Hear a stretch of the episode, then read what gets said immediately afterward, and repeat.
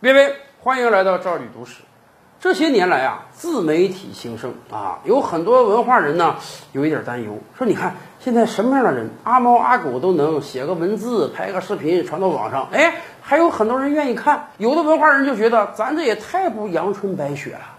倒退二三十年，我们看的是什么？我们看的是诗歌，我们看的是小说。哎，这些年来，我们只能看一些啊，哎，非常低俗的自媒体文章，还有很多文章简直是标题党。很多文人感觉到，这些年来我们的文化市场实在是太向下沉沦了吧？咱们这么讲吧，对于广大老百姓来说。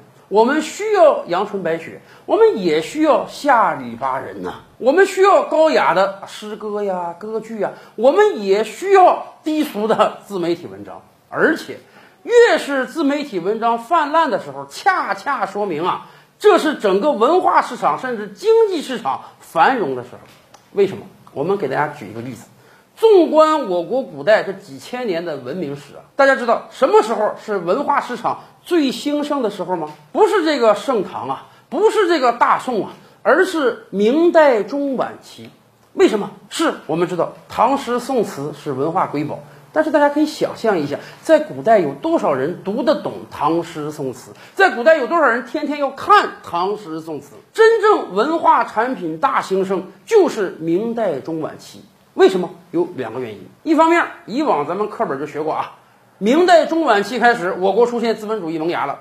明代的商场市场是非常繁荣的，在市场上有大量的交易，出现了各种各样的工种、手艺人、商人。明代中晚期有很多老百姓已经不是面朝黄土背朝天的农民了，所以他们有了钱，也有了闲暇时间，他们就有了消费意识。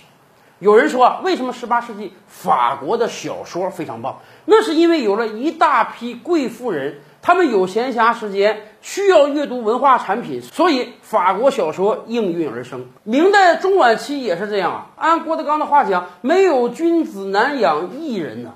你这个文化产品是得需要有消费者才行的。而明代中晚期有了这些人。而从另外一个层面上讲啊，由于印刷技术的进步啊，在明代。看书已经不是达官贵人、知识分子阶层的专利了。你在中国古代，说实话，连纸都没有的时候，你写一个字都要刻在这个竹简上，你这个成本有多高啊？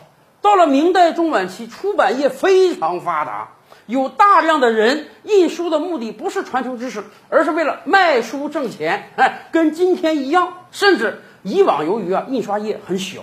所以，大量被刊印的书啊，都是这个四书五经啊，所谓圣贤之书。而到了明代晚期，出现了各种各样的图书，我们大概可以给分为三种。一种呢，我们可以称之为教辅用书啊，当然这些书是最接近于圣贤书的。明代有科举啊，大量的秀才举子要考试，所以有些人专门聘请了一些知识分子。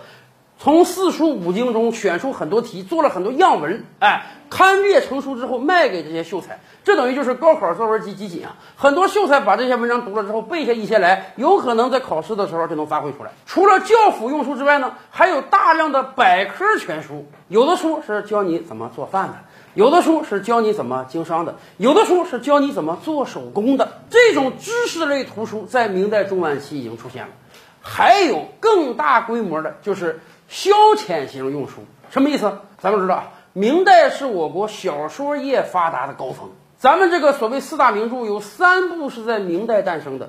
除了四大名著之外，还有什么《金瓶梅》啊、《三言二拍》啊，有大量的休闲小说。当事人读这些书的目的，那绝对不是为了科考，也不是为了指导生活生产，就是为了休闲。当然，为了休闲嘛，跟现在一样，也是泥沙俱下。